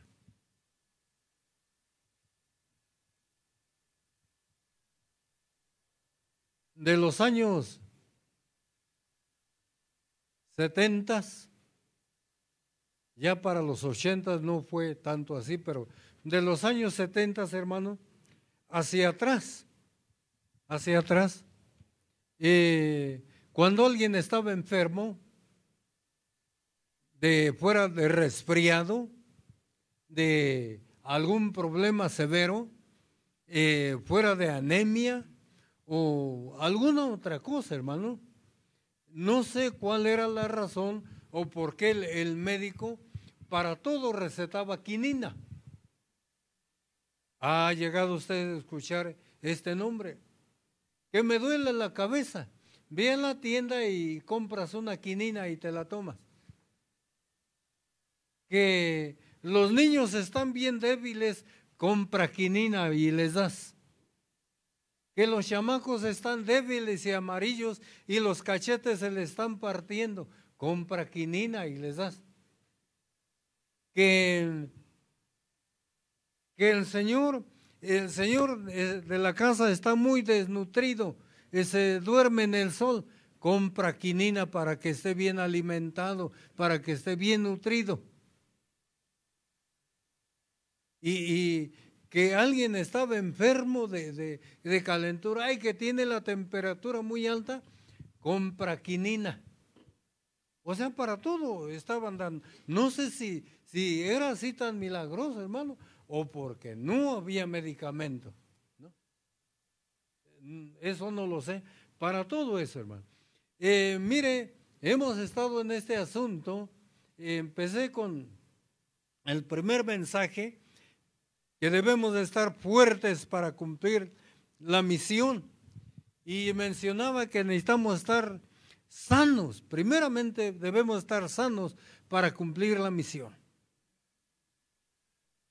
Hay una película viejita, hermanos, y, de vez en cuando, cuando tengo oportunidad, me gusta ver estas películas. Y esa a, colores de blanco, no, ¿verdad? No se puede.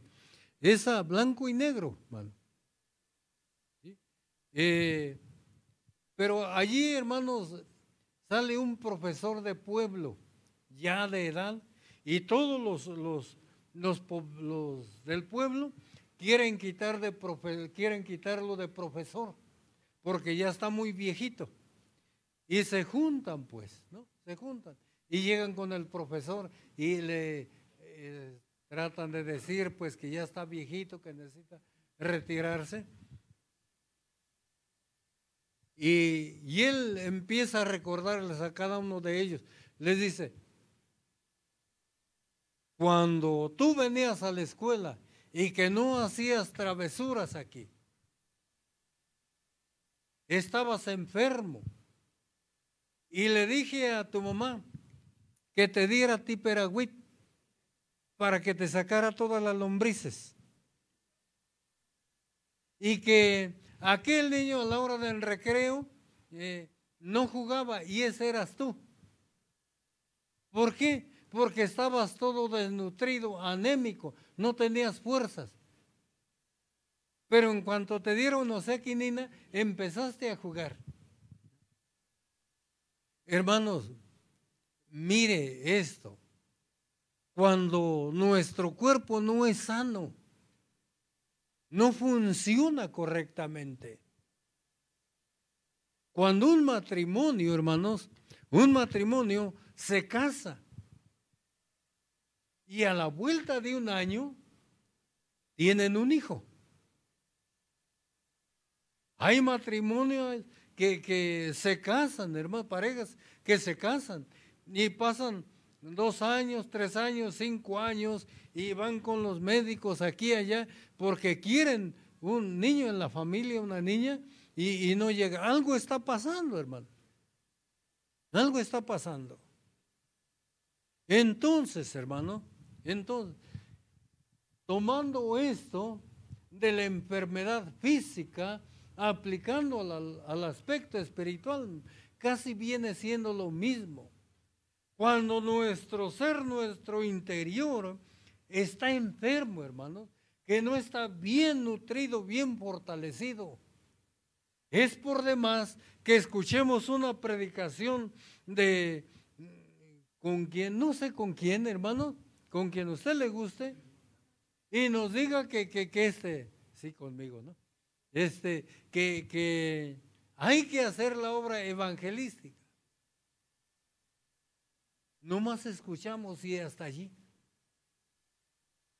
Pero hermanos, cuando estamos completamente sanos, la reproducción es natural. Cuando miramos el libro de los hechos de los apóstoles, miramos, hermanos, que la reproducción es natural. El estilo de vida que vive el pueblo de Dios es el estilo que miramos eh, de acuerdo a un hombre transformado por la gracia y la misericordia de Dios. Y no puede uno quedar callado. Y aquí la lectura que leímos, hermano, nos dice que el Señor Jesucristo vino para hacernos libres, para darnos libertad. Y una de las cosas que yo mencionaba era esta, hermano. Solamente la mencionaba, no dije que debíamos primeramente identificar la enfermedad en nuestra vida. Pregunto, ¿usted se goza al llegar a la casa de Dios? Sea honesto, sea honesto, hermano.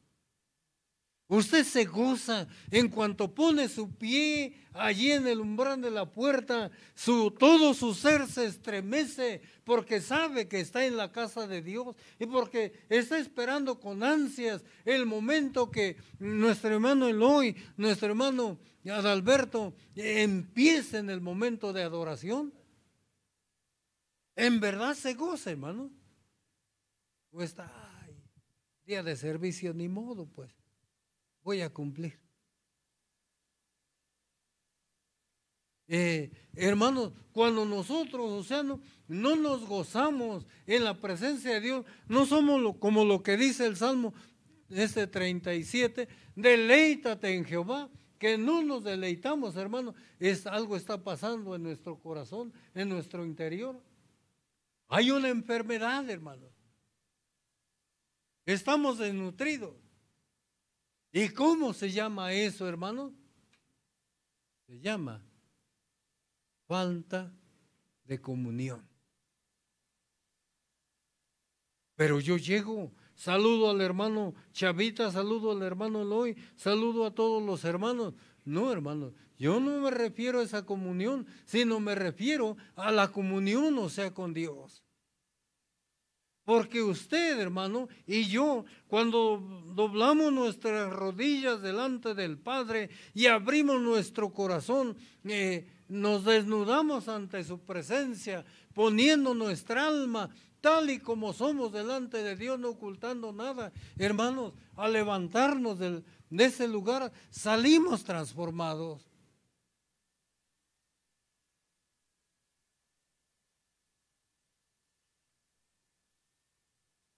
Falta de la lectura de la palabra de Dios.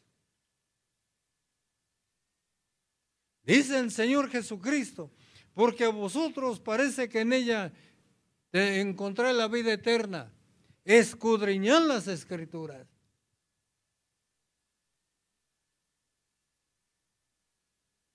Hermano mío, hermana, ¿cómo me voy a gozar ante la presencia de Dios si la Biblia Hace un mes que no la leo. ¿Cómo me voy a gozar ante su presencia si hace un montón de tiempo que mis rodillas no se han doblado para caer ante la presencia del Todopoderoso en oración?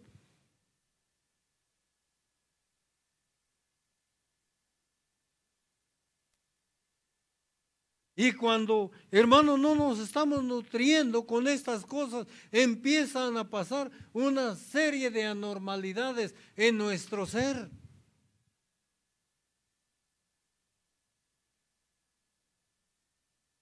Y son cosas, hermanos, que, que eh, si nosotros, si nosotros no las analizamos, hermanos, no podemos ser sanos.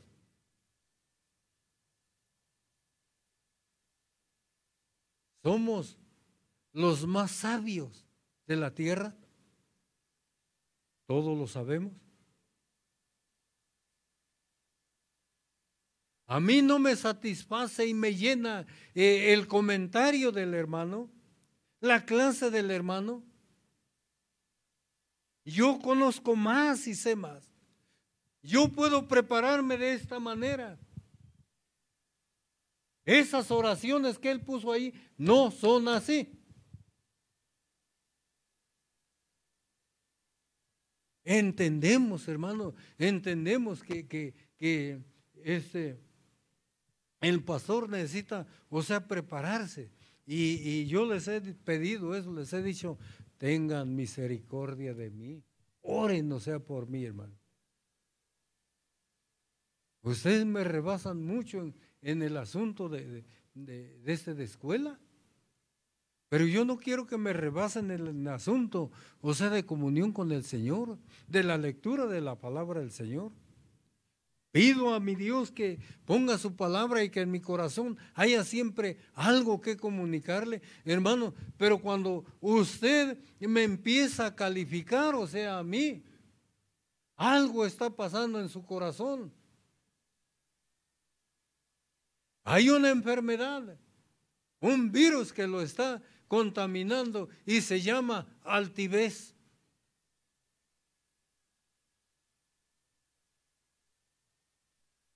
Se llama altivez. Entonces, nosotros, hermanos, debemos de identificar en nuestra vida las cosas que no, no nos dejan crecer, que no nos permiten ser sanos espiritualmente.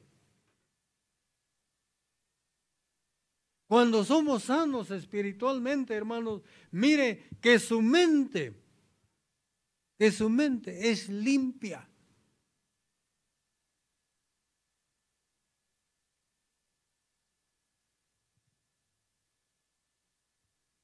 Dice el Señor Jesucristo en el capítulo eh, 15 del Santo Evangelio según San Juan, ya vosotros estáis limpios por la palabra que os he hablado. Hermano, mire el pecado, es verdad, nos acecha, nos asedia y está como la serpiente de cascabel queriendo eh, morder en cualquier recoveco de los caminos. Así es el pecado, es cierto. Y San Pablo mismo dice, lo que yo quiero hacer no lo hago y hago aquello que no deseo hacer. Pero mire, eh, eh, hermanito lindo, mire, cuando usted es sano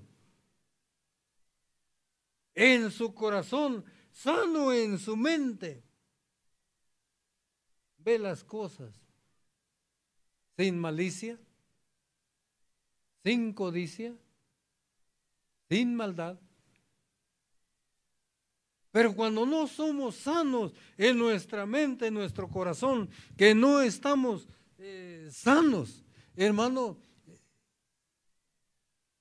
pensamos y a la misma vez que pensamos, hablamos, soltamos un comentario con veneno.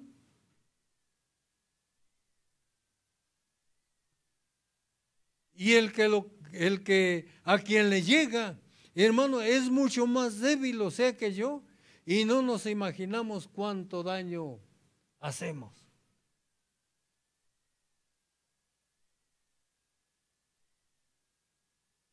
Y, y, y hermano, aquí viene otro problema del corazón.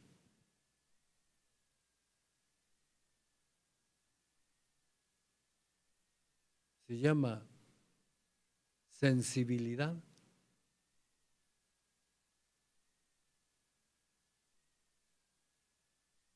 Y por eso, hermanos, encontramos en las congregaciones y aún aquí mismo en la iglesia, hermanos adoloridos,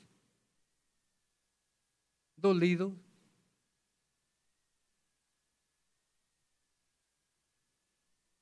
El Señor me, es testigo, hermano, de que he orado sea por ustedes.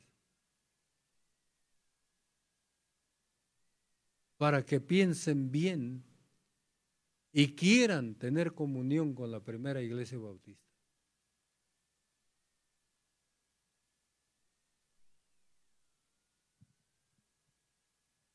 Cuando nuestro corazón, hermanos, eh, es masacrado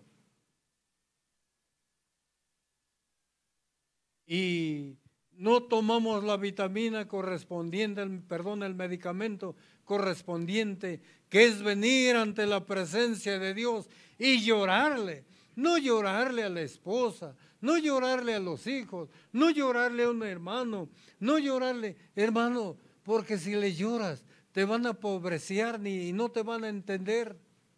Pero si vienes ante la presencia de Dios y derramas tus lágrimas de cocodrilo, Él te comprende. El Espíritu de Dios mismo que mora en ti viene y te hace en el hombro, aquí estoy para consolarte. Recuerda que yo soy el consolador.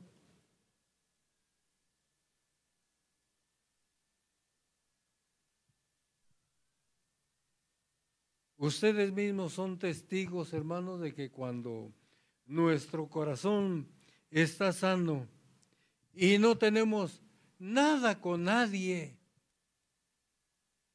y como es usted, así como es su carácter, ve al hermano que va 200 metros por allá, ¡ay hermano, Dios le bendiga! Acá estoy, hermano, Dios le bendiga. ¡ay aquí! ¿O no es verdad? Pero cuando está lastimado, hermano, lo ve a cinco metros y usted se agacha haciendo que no, no ve a nadie y se va para otro lado. Hermanos, es bien lindo. Y tener una mente limpia, pura. Y mire que a usted le pasa lo mismo que a mí. A mí me gusta estar y platicar con la gente que es limpia.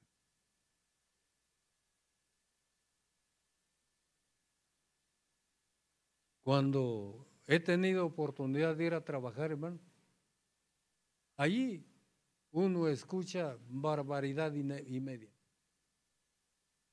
Y yo eso no quiero, no lo deseo.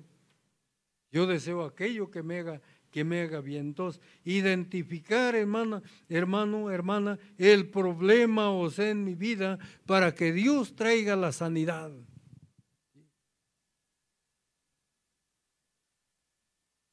Debo de ver, hermanos, que en mi vida hace mucha falta la oración.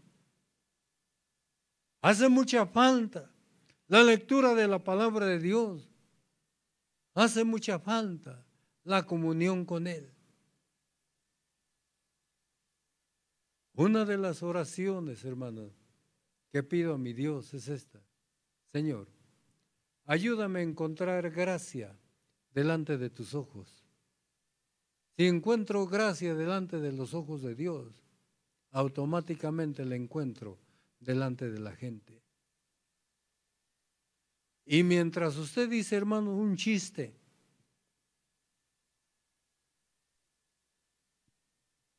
que un chiste sano, lo miran y ridículo, ridículo, como que se ve tan bien. Pero yo que he encontrado la gracia delante de Dios, hermano, si digo las mismas palabras, usted se ríe. Sí, hermano. Yo tengo un carácter y una manera de ser difícil. Por eso pido a mi Dios que me ayude a encontrar gracia delante de Él, para que yo pueda caerle bien a usted para que cuando usted me salude y me diga eso, Dios te bendiga. Que sea, hermanos, con todo su corazón y yo acepto esa bendición.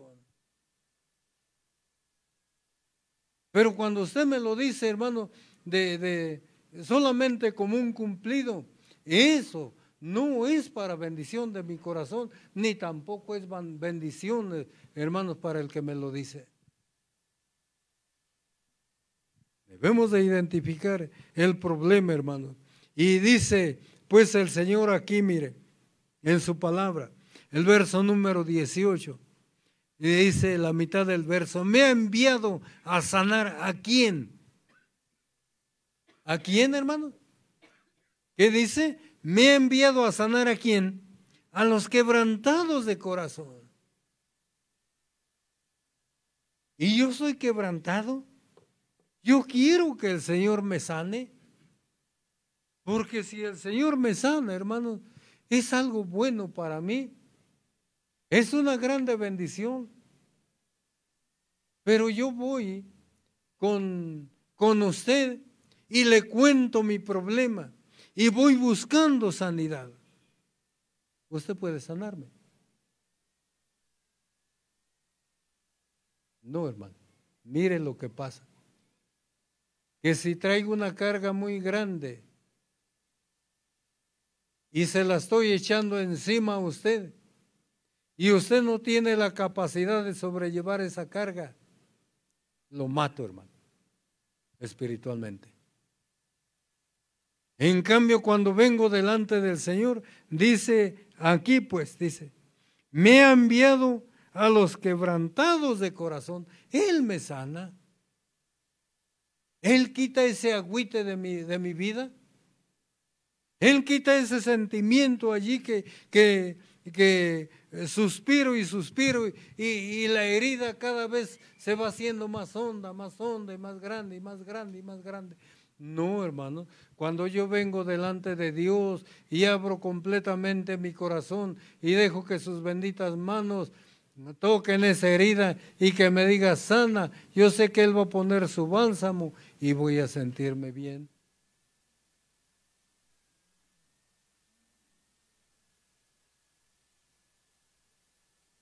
Voy a sentirme tan bien, hermano,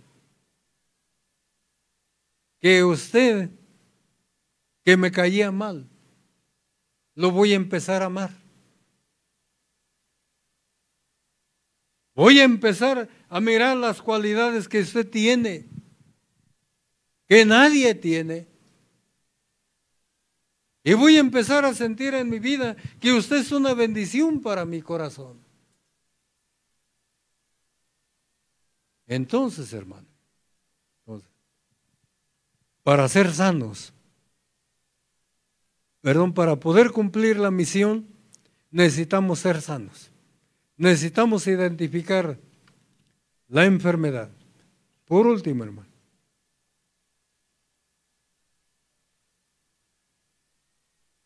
¿Qué vamos a hacer?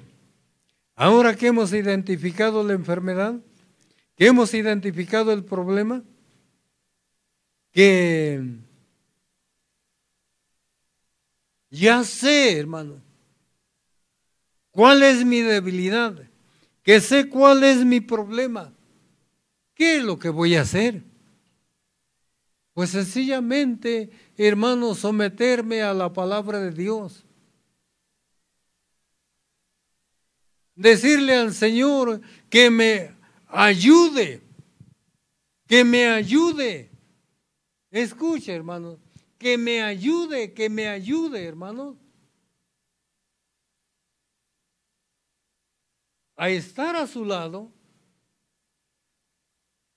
a buscar la comunión, o sea, con Él, pero también, hermanos, al estar a su lado, al lado de ustedes.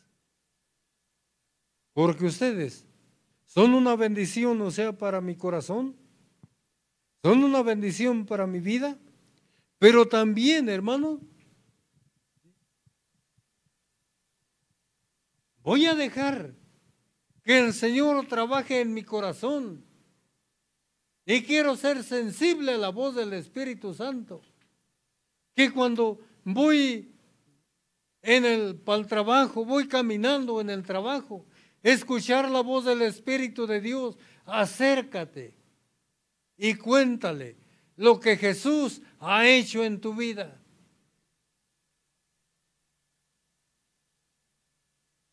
Dejar que Dios trate o sea con mi corazón.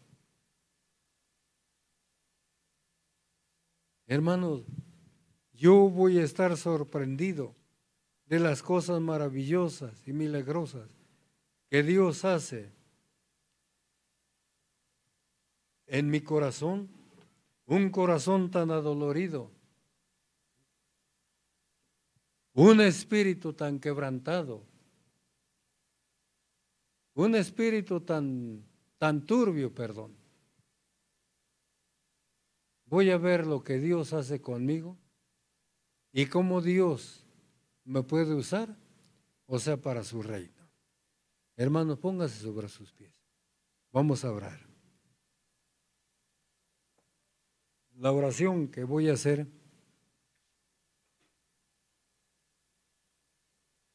Si usted quiere que llegue a su corazón, hermano, pídaselo al Señor, ahí en su lugar. Padre Santo, en esos momentos venimos delante de tu presencia dándote gracias por tu palabra. Ahora, Padre Santo, en el nombre de Cristo, yo te ruego, te suplico, que seas con mi hermano que está aquí en tu casa, que seas con mi hermana que está aquí en tu casa. Y venga, Señor, a sanar ese corazón, a sanar su interior. ¿Cuántas veces le has visto llorar de impotencia?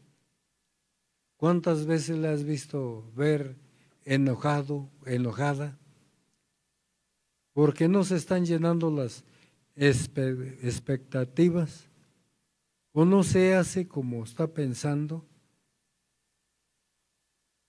Señor, en en estos momentos, ven allí a su alma y transforma, Señor lo que es necesario transformar, llenando de paz, llenando todo su ser con tu presencia. Bendito Dios. A ti se ha dado la honra y la gloria por ello. También oro en el nombre de Cristo por quien nos está escuchando a través de internet Y te ruego, Padre, te suplico, por ese problema que tiene, esa situación tan difícil en su vida. Ven, Señor, y sánale. Sana su alma para que pueda sanar también físicamente. En el nombre de Cristo, muchas gracias, Padre, te damos. Amén y amén. Hermano, hermana, Dios le bendiga. Dios le bendiga. La iglesia se queda.